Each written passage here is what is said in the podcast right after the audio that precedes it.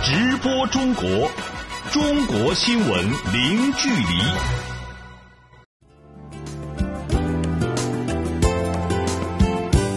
这里是直播中国节目，听众朋友你好，我是张俊。到了周末，我们的节目为您盘点过去一周里的主要新闻。首先来关注外交方面。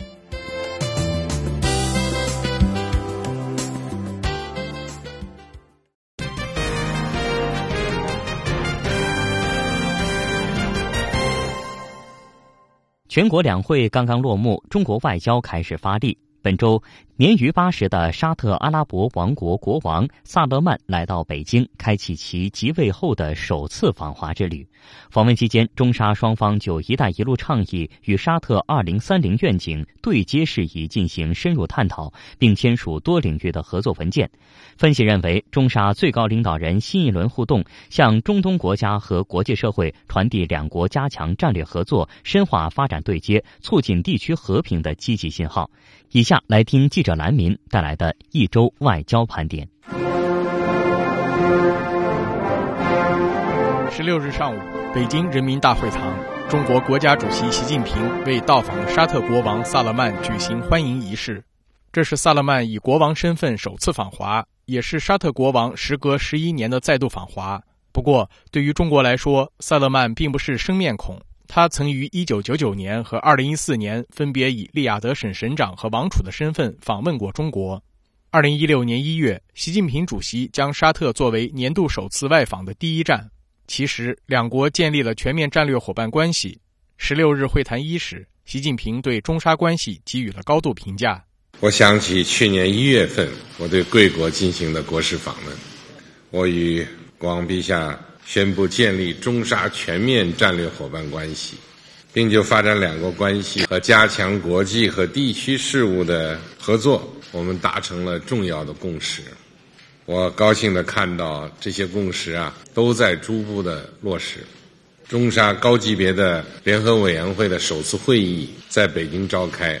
起到了统筹和促进各领域务实合作的作用，成果啊超出预期。中国是萨勒曼国王此次为期一个月的亚洲多国行的重要一站。此前，在马来西亚、日本等国，萨勒曼与其多达一千五百人的随行团队、数百吨的行李、自带金飞机、金舷梯一起，成为外界津津乐道的话题。有分析称，八十一岁高龄的萨勒曼如此兴师动众，是沙特历任国王中很罕见的外交举动。同时，作为美国的传统盟友，沙特国王还没与美国新总统特朗普见面，就开始向东之行，引发外界广泛猜测。对此，宁夏大学中国阿拉伯研究院院长李少先认为，国内外经济、安全等方面的新挑战，使得沙特不得不寻求向东看，而在这个过程中，深化与中国发展战略的对接又尤为关键。第一呢，对接这个。呃，“一带一路”和“二零三零愿景”，中沙之间如何在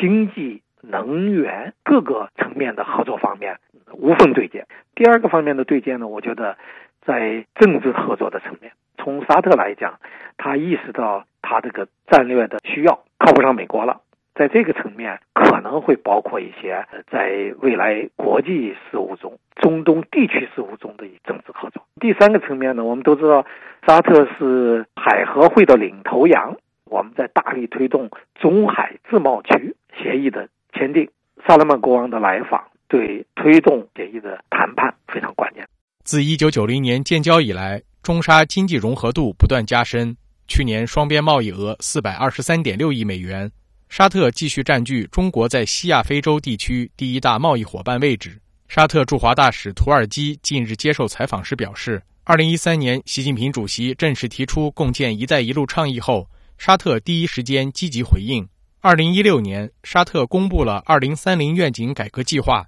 旨在推动国内经济转型。从战略位置来看，沙特是连接亚非欧三大洲的枢纽，是中国推进“一带一路”倡议建设中的重要环节。希望沙特发挥更为核心和积极的作用，推动二零三零愿景与“一带一路”倡议深度对接。在与萨勒曼的会谈中，习近平表示，中方愿同包括中东国家在内的沿线国家共建“一带一路”，欢迎沙特成为共建“一带一路”的全球合作伙伴。当天，两国也签署了多份双边合作文件。据中国外交部副部长张明介绍，中沙双方签署了一共十四项合作协议，涉及到政治、经济、文化、金融、投资、能源、航天等等，内容很丰富。其中，两国政府产能和投资合作的谅解备忘录一项文件就涉及了三十五个重大项目，涉及金额大概有六百五十亿美元。中沙务实合作已经取得了巨大的成果，同时呢，还有着巨大的潜力。可以确定的讲，这样一个清单一定会不断的扩大。据悉，中沙此次签署的合作协议涉及领域相当广泛，除了沙特的老本行石油能源，沙特还将与中国合作生产无人机。而根据沙特通讯社消息，沙特还要参与中国的嫦娥四号登月项目。经济合作之外，包括中东、也门在内的国际和地区热点问题，也是两国元首会谈的重要内容。习近平主席强调。处理中东事务要坚持尊重国家主权和不干涉内政原则，通过政治对话化解分歧，缓解热点问题紧张局势。萨勒曼国王则表示，愿同中方共同努力，促进世界和地区的和平、安全与繁荣。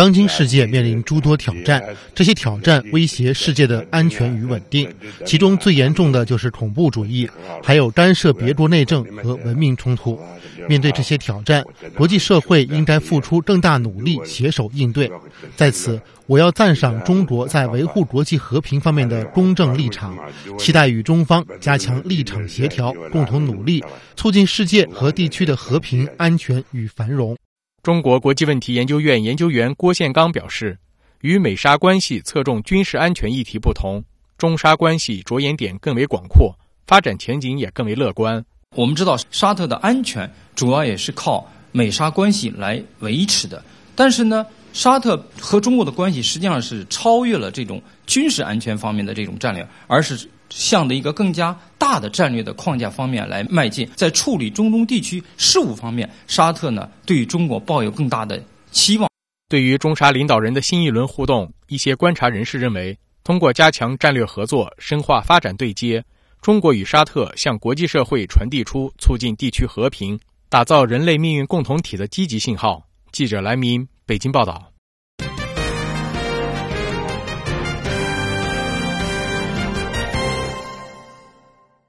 十五号上午，中国全国人大年度例会完成各项议程，在北京人民大会堂闭幕。大会经表决批准了政府工作报告。此外，大会还表决通过了民法总则。相关内容，我们来听记者蔡景彪发回的详细报道。当天的闭幕会九点钟开始，近三千名全国人大代表投下了庄严一票。经过表决，首先批准了政府工作报告。作为全面实施“十三五”规划。全面建成小康社会的重要一年，中国政府二零一七年度的这份施政路线图将为这个全球第二大经济体撸起袖子加油干，指明具体路径。今年，中国共产党将召开第十九次全国代表大会，这是党和国家政治生活中的头等大事。全国人大常委会委员长张德江在当天的闭幕讲话中表示：“我们要坚持稳中求进工作总基调，践行新发展理念。”坚持以人民为中心的发展思想，全面做好稳增长、促改革、调结构、惠民生、防风险各项工作，圆满完成今年经济社会发展各项任务，促进经济平稳健康发展和社会和谐稳定，以优异成绩迎接。党的十九大胜利召开，闭幕会还表决通过了民法总则，这标志着中国法治史上的里程碑之作。民法典的第一编完成立法，中国人距离民法典时代更进一步。张德江说：“编撰民法典是党中央确定的重要立法任务，是广大人民群众的热切期盼。民法总则是编撰民法典的开篇之作。”在民法典中起统领性作用，民法总则贯彻全面依法治国要求，全面系统确定了我国民事活动的基本规定和一般性规则，为编撰民法典制定了坚实基础。我们要不辱使命，再接再厉，加快推进民法典各分编的编创工作，确保到二零二零年形成一部具有中国特色、体现时代精神、反映人民意志的民法典。当天的闭幕会上。大会还表决通过了关于十三届全国人大代表名额和选举问题的决定，通过了香港特别行政区、澳门特别行政区选举十三届全国人大代表的两个办法。记者蔡金彪北京报道。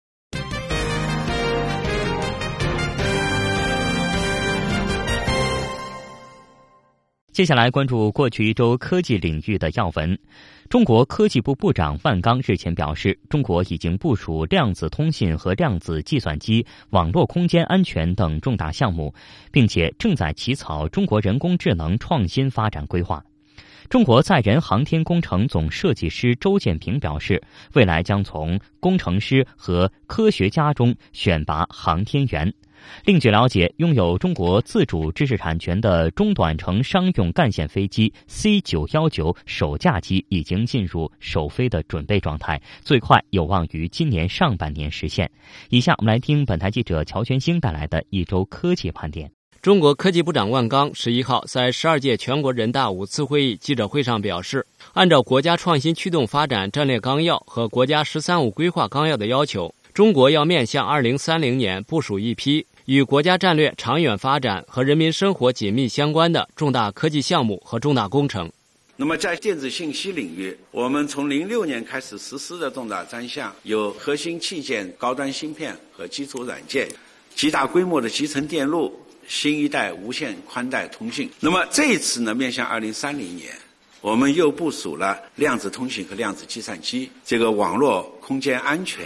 天地一体化信息网络和大数据四个重大项目，在先进制造领域，啊，我们大家都熟悉的高端数控机床啊，这个大飞机啊，这有两个重大专项。这一次呢，又部署了航空发动机和燃气轮机、智能制造和机器人重点新材料三个重大专项。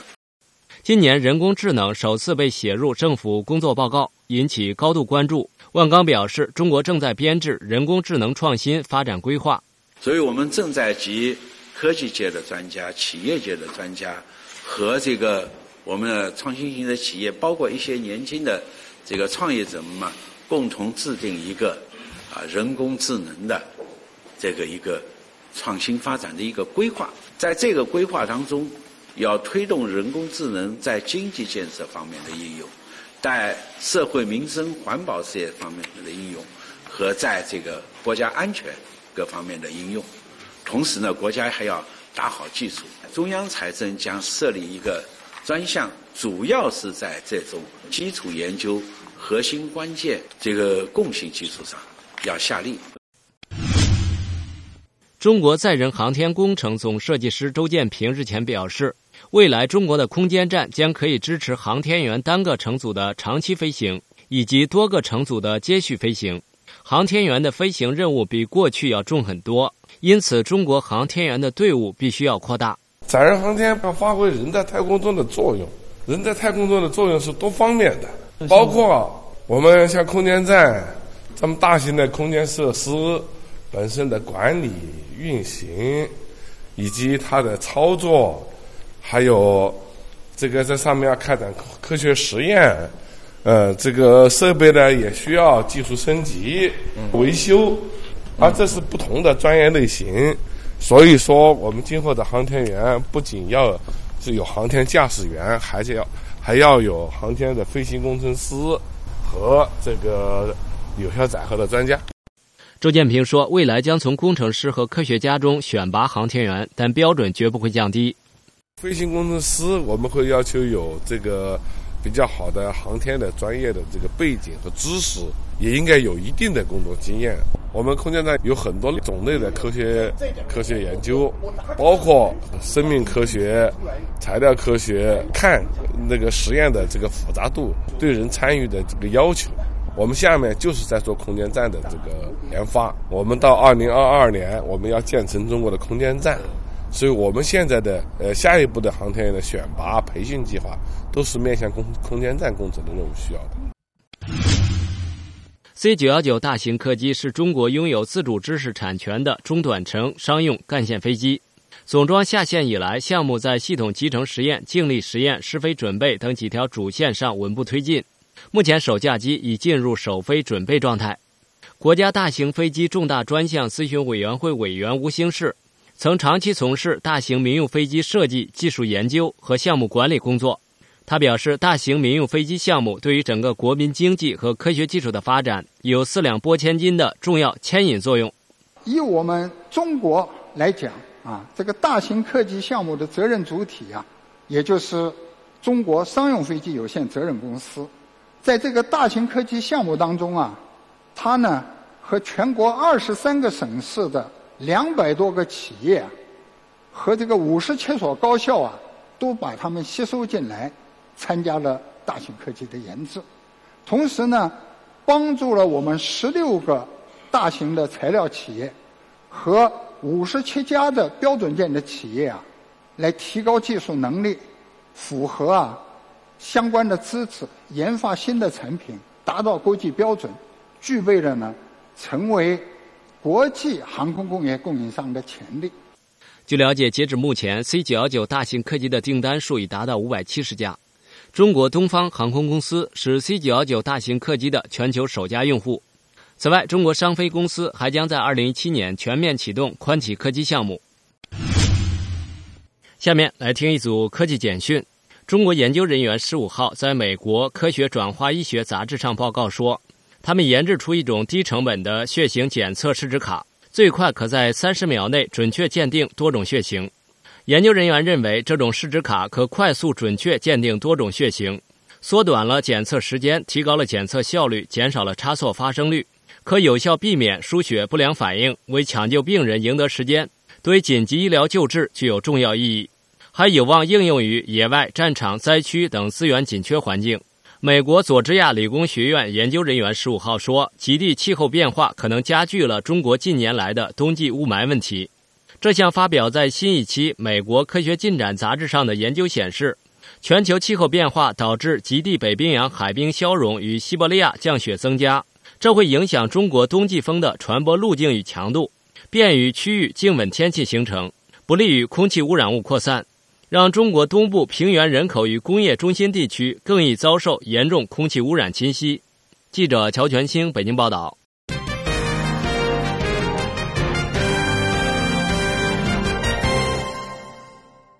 最后，我们再来看文化方面的新闻。在本周刚刚闭幕的二零一七年全国两会期间，全国政协委员和全国人大代表热议中国文化传承。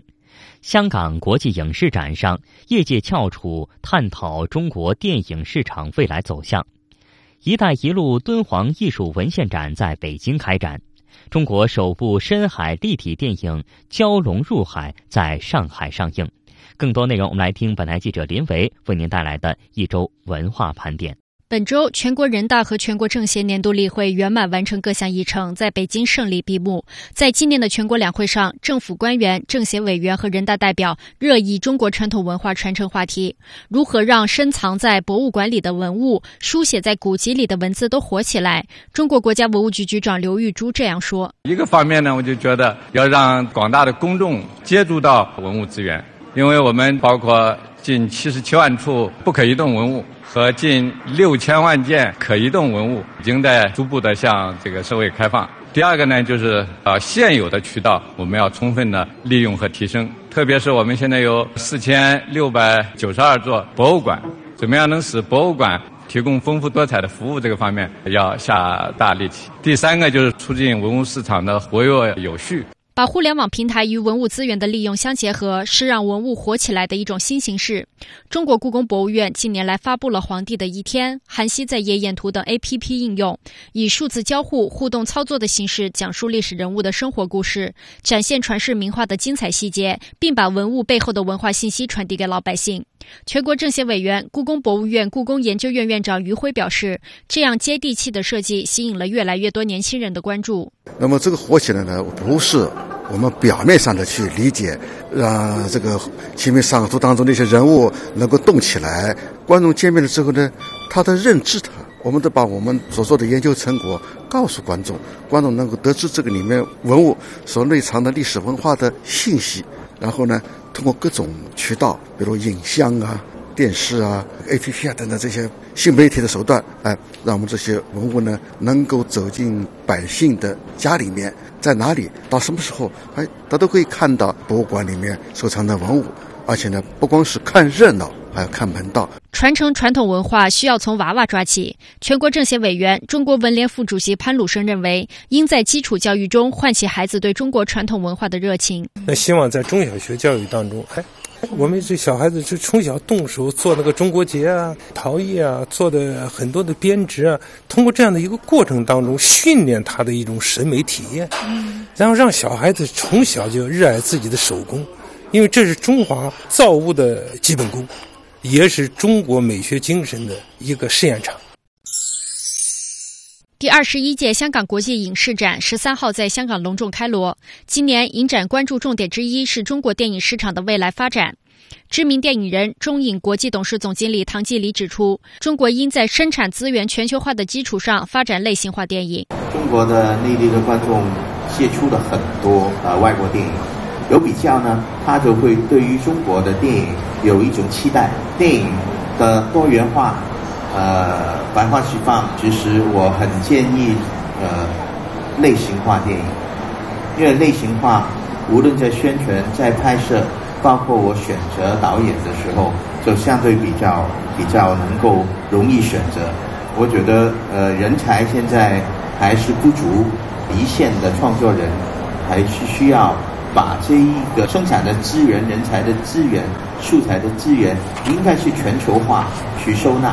中国自二零零二年实行电影产业化以来，从二零零三年至二零一五年，电影市场一直保持年均百分之三十五的市场增长率。二零一五年票房更是高达四百四十亿，同比增长百分之四十八点七。但在二零一六年，中国全年票房止步四百五十七点一二亿元，同比仅增长百分之三点七三，创下电影产业化以来的最低。在拐点论的质疑声中，中国电影市场未来走向受到了社会各界的普遍关注。为了取得更大的发发展空间，一些院线开始尝试利用移动互联网，将电影衍生品、电影推广与线下院线连接。万达影视传媒有限公司总经理蒋德富介绍说：“我们出品的影片可能也不一定全部进入到我们的院线里面去，有些影片，包括一些小众电影，我们可能直接到网络去播映了，去付费点播。你看似这个影院排片拥到很拥挤的时候，其实我们可以另辟蹊径，让我们第一内容好。”第二，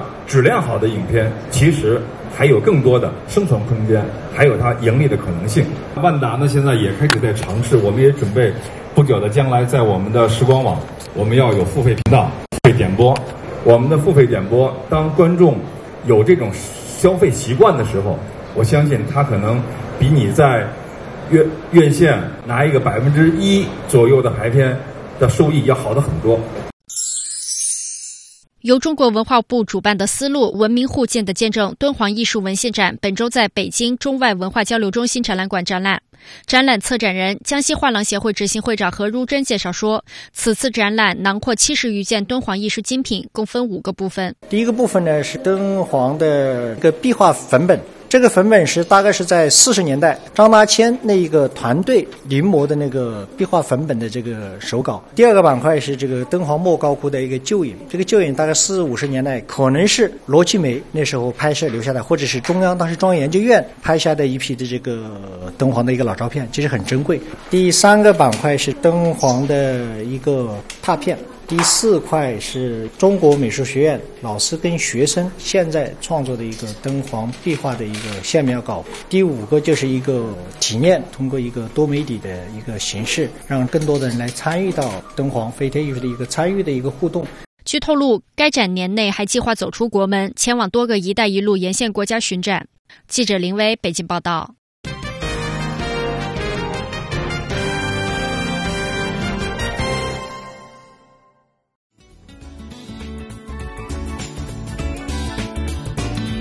听众朋友，以上就是节目上半段的全部内容。在节目的下半段时间里，我们将为您关注过去一周的财经大事，也欢迎您持续锁定收听。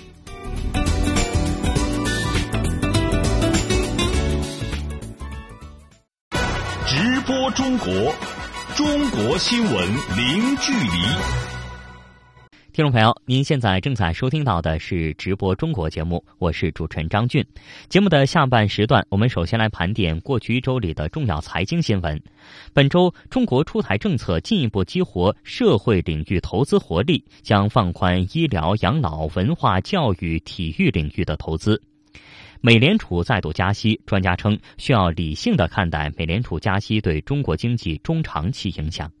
去年，中国缺陷汽车召回数量首次突破了千万辆。中国规划在二零二五年建成三大世界级机场群。以下我们来听本台记者任杰为您带来的一周经济盘点。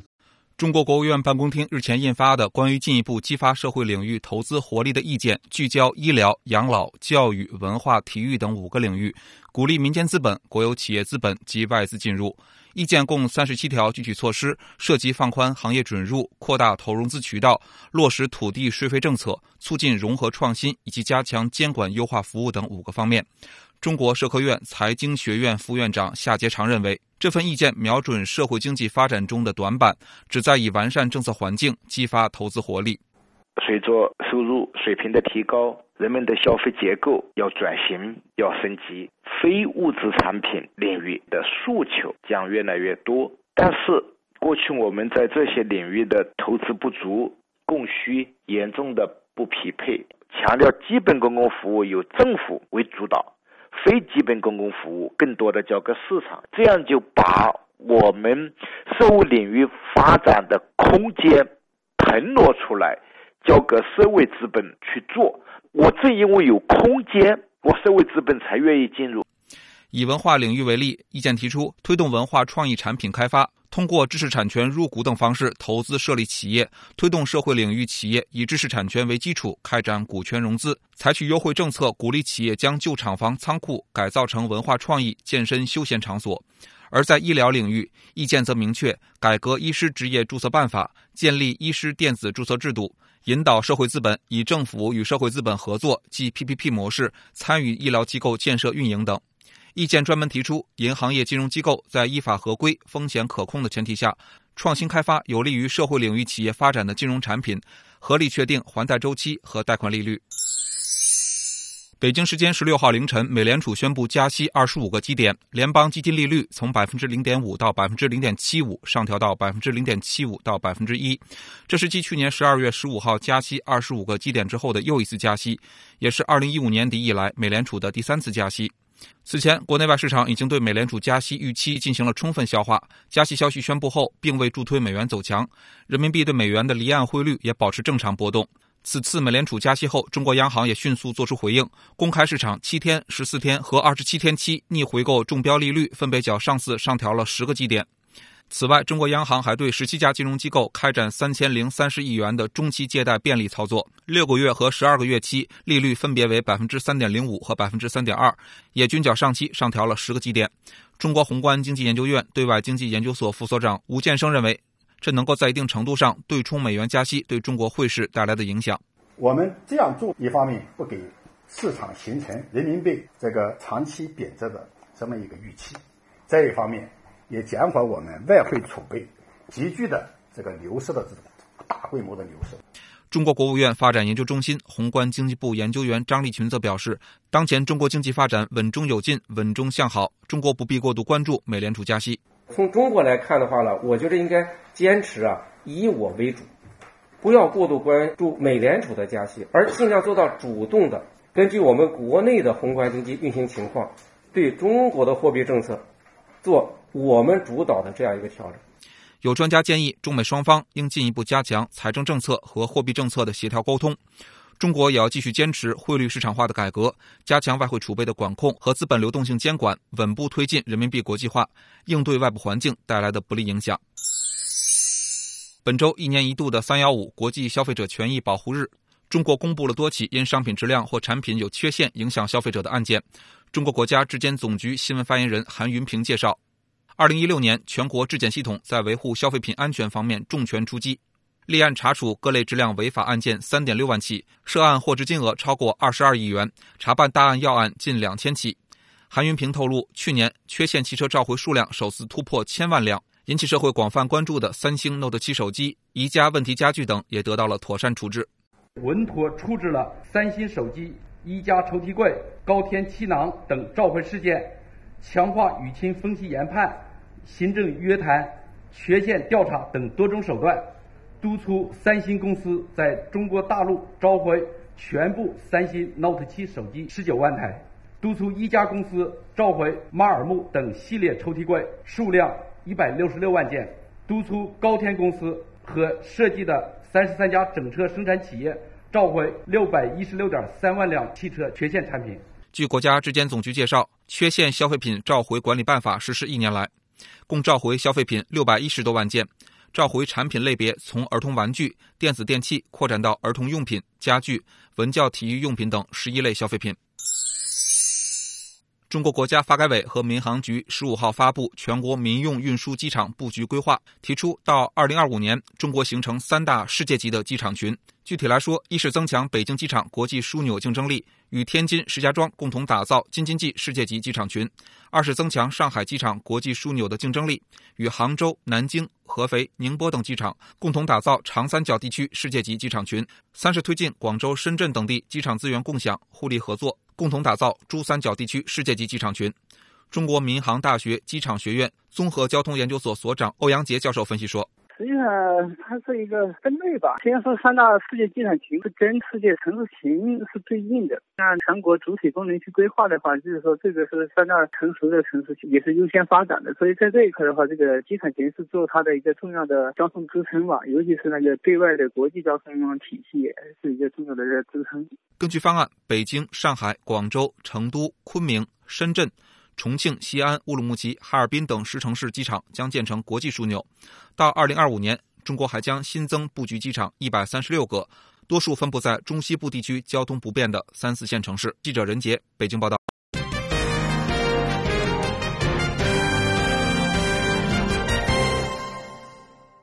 接下来，我们就把时间交给主持人葛鹏，让他带我们一起走进新财富时间，听听才知道。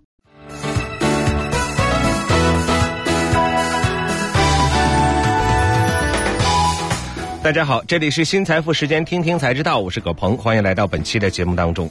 有人将头条、美团、陌陌、滴滴合称为移动互联网的四小龙。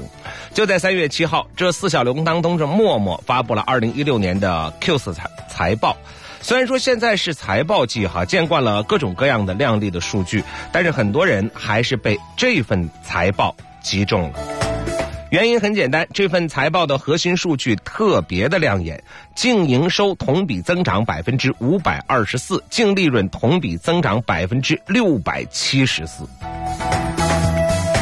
相信啊，即使对财经领域不够敏感的听众朋友，也能感觉到这个数字有点逆天的，尤其是在所谓的互联网增速放缓和资本寒冬当中，更算是独树一帜了。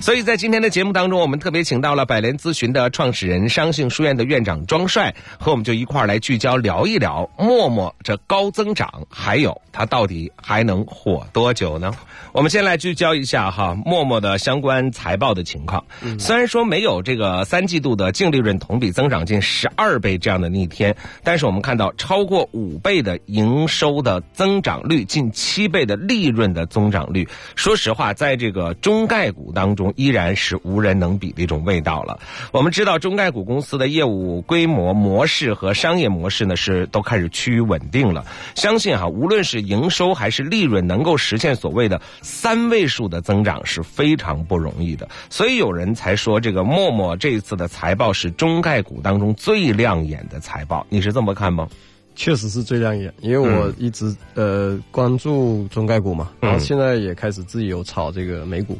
那整个的中概股，我关注了这么多的财报里面，在电商呢是开始增速开始放缓了。嗯，那其他的像这个金融的，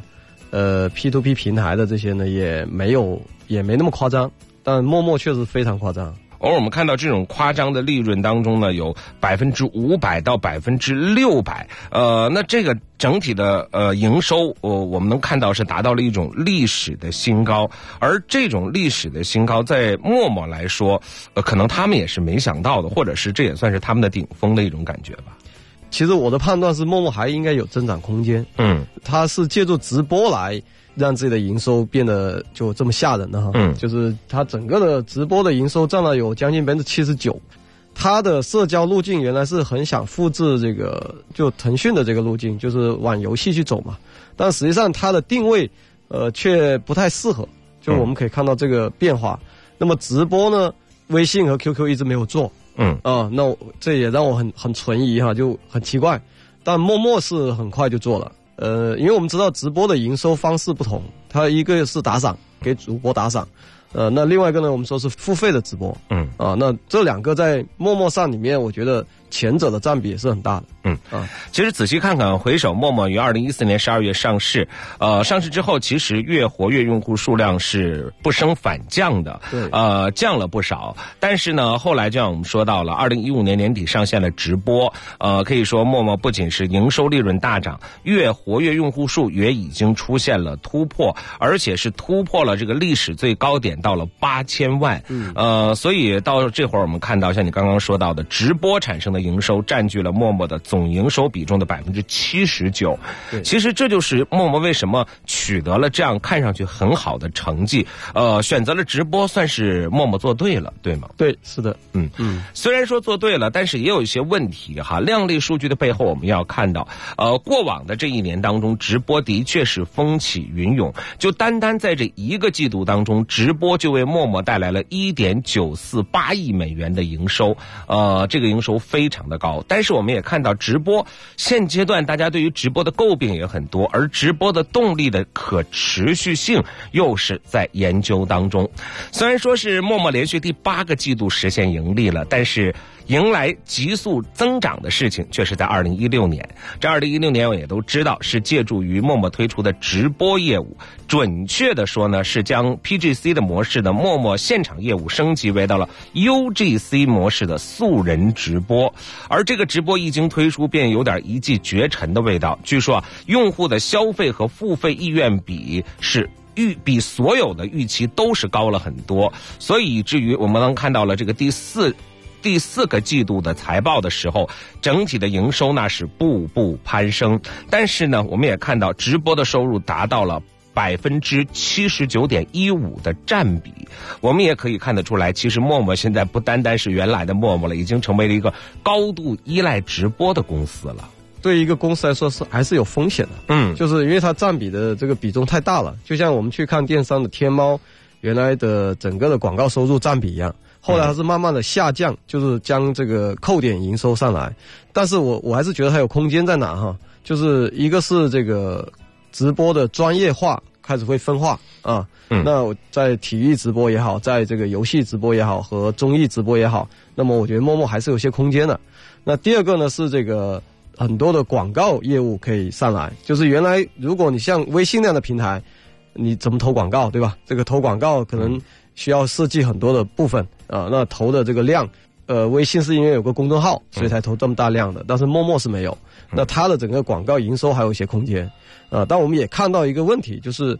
如果纯粹靠打赏和礼物，这个热度确实在下降。嗯，呃，我最近看了一个数据，就是月入过万的这种主播，在整个直播里面占比低于百分之十，啊，就大部分。呃，我们说五千以内的或者三千以内的这个比重是比较大的啊。那也就是说，你会发现，哎，这个打赏意愿下降很厉害。因为我最近自己也在做直播，嗯，在一直播上做直播，实际上我讲的是知识类的嘛。那打赏并没有那么夸张，嗯，对。所以说到这儿，我们呢看到哈，直播已经到了一个很分化的阶段。当然，我们也看到，在陌陌方面来说，他们说在接下来预计在今年的第二季度起，要加大对于品牌的。认知度的投放力度，增加用户对于陌陌直播的认知度，呃，以去拓展这个二零一七年的整体的营收。呃，我们现在可以肯定的意见就是，其实直播的这个现金流还是要在这一年继续承担陌陌印钞机的角色，是这样吗？呃，今年一定是这样了。就是我们现在来看，就是呃，社交本身能拓展的盈利的这个范围还是比较窄。嗯，就是腾讯是以游戏为核心，然后开始向广告业务拓展。那其他的还有理财业务、金融业务，那基本上我们可以看到它整个的是这样的盈利结构。嗯啊，那陌陌目前来看呢，在金融业务和游戏业务，还有包括电商业务这些业务的拓展呢，是很难度更大。嗯啊，那在直播的这个部分呢，是取得了一个呃阶段性的成功。嗯啊，那我觉得它会继续巩固这个地位。好，继续巩固这种地位。其实我们要说，抓住了这种移动直播业务的，二零一六年是救活了一大批的互联网公司，也让在上市前一直不被大家看好的陌陌开始了一种疯狂的盈利。我们说，二零一六年一共有两百多家直播平台涌现出来，而季度营收突破十亿元的，目前看呢是这样的几家。陌陌、欢聚时代和九一五八这三家上市公司，而其他的像花椒啊、斗鱼啊、虎牙呀，这大多数的平台还是在一种温饱线上挣扎着，盈利的其实是寥寥无几。所以回过头来，我们先来关注这一点，就是大家都在做直播，这么多的平台，怎么陌陌它就异军突起了呢？我觉得很关键的一个是它的是它的社交属性是基于 LBS，就基于定位的这种社交属性。嗯，那这个属性本身它的这个位置呃关联度就很高，对吧？然后呢，用户和用户之间的粘性很高。其他的直播平台是以直播来带社交。嗯，哦，那我现在其实说实话，我很多人来看我直播，但是我的粉丝还还不到一百个。嗯，就我刚做几期嘛。嗯，那。就是很多人觉得，哎，我为什么要去关注你？呃，他觉得没必要。你要做直播的时候，你在微信群通知通知一下我就好了。嗯，对。那陌陌不同，陌陌是我先有很多的用户在互相的交流，对吧？基于位置的交流，然后上线的这个直播。那对于个人和个人之间来说，你如果远在我天边做直播，我可能兴趣不会太大。但如果你是在我们家附近。邻居做直播，哎、嗯，那可能直播的过程中，我给你打赏干嘛？我们还有见见面的机会，嗯啊，那我觉得这个是陌陌本身能够异军突起和它的核心竞争力。嗯嗯，呃，我们看到的这个，它有它自己的独到的社交属性。而对于此前呢，大家这个对陌陌的看法，可能停留在它是一个微信的跟随者。但是现在呢，我们也看到陌陌已经开始走到了这种不走寻常路的阶段了。但是能不能继续做大做强，可能这是后话。但是可能对于这种直播平台来说，此时此刻却进入到了一个关键节点了。那在你看来，你看陌陌的业绩这么好，但是其他可能在大家耳耳熟能详的一些平台当中的业绩并没有那么亮眼，这种两极分化的直播平台的现象，接下来会怎么来走呢？我觉得未来接下来一所有这些直播平台一定要开始有自己的特色。嗯，就像我刚刚提到的一直播一样，一直播现在是强化这个知识直播的部分。嗯啊，就除了娱乐的部分，还有知识的部分。嗯，那其他的平台如果不做这种差异化的话，还是原来的那种尝，因为尝鲜期已经过去了。嗯，啊，那用户已经全部恢复理性了。那这个时候，你的专业性就要开始出来。那另一个呢，是你的要找找到自己所谓核心的竞争力。那这个核心竞争力有可能是内容，那也有可能是像陌陌这样的这种社交关系，对吧？那还有呢，可能是自己内部的团队去呃打造的一些呃技术门槛或者是内容门槛。那我觉得这个是接下来的一些变化，今年会出现这样的变化。嗯，各种各样的变化，但是我们能看到一点哈，呃，回过头来想，陌陌它能够成为这个营收最大的一点呢，也不足为奇，因为从陌陌最开始走出的这条之路呢，就是可能这个品牌印象在大家内心当中或多或少的呢，都留下了一定的这种定势，所以在这种定势当中呢，如果出现所谓的这种高增长或者出现所谓的这个高打赏，呃，大家也很能理解，但是对于其他有些平台来说呢，能不能走得好，可能还真的需要看这个平台各自定位能够走出一个什么样子状况。当然，这种社交属性的呃平台之下呢，如果再拓展的话，肯定就是社交娱乐平台了。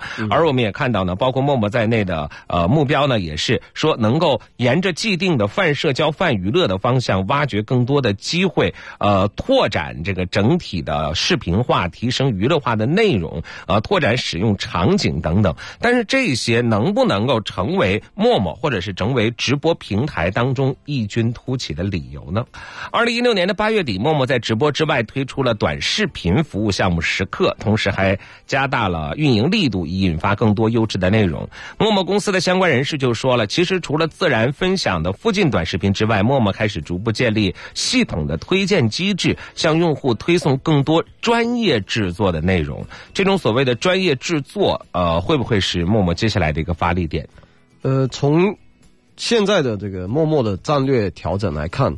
呃，我们都知道整个商业的发展都是在不断的有新生力量去切旧势力的份额，对吧？那从现在来看，陌陌应该不是切微信的份额了，它的战略调整应该是去切优酷，对吧？土豆啊，这个腾讯视频等等，去切这些份额了。那我们知道这些份额的营收是一直很健康的，那而且他们的营收是很稳定的啊，多样化的。那我们也知道，所有的移动互联网到了移动互联网之后，所有的移动产品都必须社交化。但你会发现，现在的呃这个视频平台的社交化一直做得很差。他们是先由视频到社交，那陌陌正好反过来，变成从社交到娱乐。嗯，那他现在的整个战略调整和做法，包括专业内容制作啊，包括成立陌陌影业啊，其实都是。这种视频网站的玩法，嗯，对，有点大家一起玩的感觉了哈。对，我们来看看我们的弹幕直播当中大家怎么说的。这边有一位听众叫非凡，他说：“陌陌始于社交，火于直播，那鼎盛于哪儿呢？还是说已经到了鼎盛了呢？你怎么看？”我觉得他会，他没到鼎盛，他从他战略来看，他应该鼎盛于接下来建立起来的这种综合的社交娱乐平台，就视频娱乐平台。嗯啊。就达到所谓的综合平台之后，也许那会是一个鼎盛时期哈。嗯，至少现在来看还有发展空间。呃，这边还有看看啊，这位听众诗和远方，呃，无论是直播还是短视频，陌陌都没有跳出这个社交的概念吧？这话应该这么说吧？他就、他不需，他其实反而不需要跳，而且还要强化社交的概念，因为我人人类都是一个社交社交的那个社会嘛。要不然微信的估值为什么这么高？腾讯的估值为什么这么高？嗯，就是因为它的社交属性让它在理财、金融、视频、呃广告收益各种方面都全面开花。嗯啊，我但是我们也能看到一个问题，虽然刚才我们看到这个高增长百分之五百多、百分之六百多，但是同样的一个问题，它其实它的基基础的这种营收比其实并不高，所以才看出来这种高增长。对，可是在这个呃 Q 四财报当中，它的这个基础已经奠定下来了，所以接下来我们再看它的这个发展之路，所谓的高增长的体现，可能就不会那么容易了吧？这就因因为它基数开始变大嘛，嗯，那我觉得它它要在从这个从数据上要达到这个鼎盛，肯定是没机会了，嗯，对。但是呢，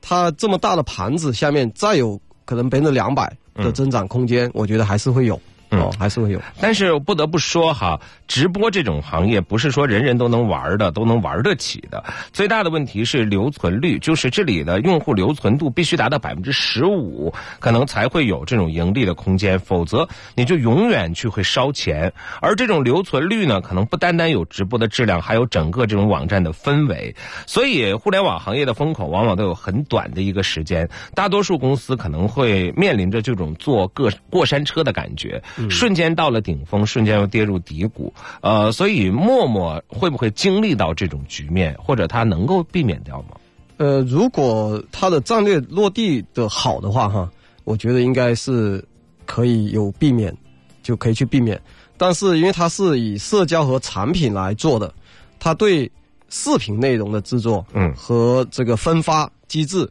是，说实话是属于，呃。门外汉，对吧？或者一个新手啊，那我觉得他的人才架构，他的整个公司的这个组织架构和激励机制，如果不发生同样的变化和调整的话，那就有可能会出现这种命运。嗯，在拓展的路上，有可能这条路并不一定好走。而且我们看到，呃，单就视频来看，我们各大视频网站当中已经有点打的你死我活，疯狂投资。而这里这里边有太多这个像呃呃。腾讯呐，像这个阿里等等，这个爱奇艺、爱奇艺对后边的这种身影之所在。所以你想真正撼动这种大的视频可能不一定，但是这种短视频呢，又不一定能够真正博得说多少人的这种关注和点击量不够。对，这种关注度可能并不一定够，所以呃，不知道这步棋究竟能够走到怎样。但是现在面对于呃整个再放眼看去的所谓的大直播平台，除了加强内容之外，再去拓展相关的这种内容，除了视频之外，还能有些路可走吗？是不是其实呃他们的业务架构或者是内容还是比较单一的？从其实从陌陌来看，它的这种社交平台的属性来看，它的机会是非常多的。嗯，对，包括我们刚刚说的游戏。对吧？包括我们说的这个呃自媒体平台，对吧？包括这个呃广告收益等等，呃还有金融业务，对。但实际上，陌陌这个团队从现在从没直播之前来看，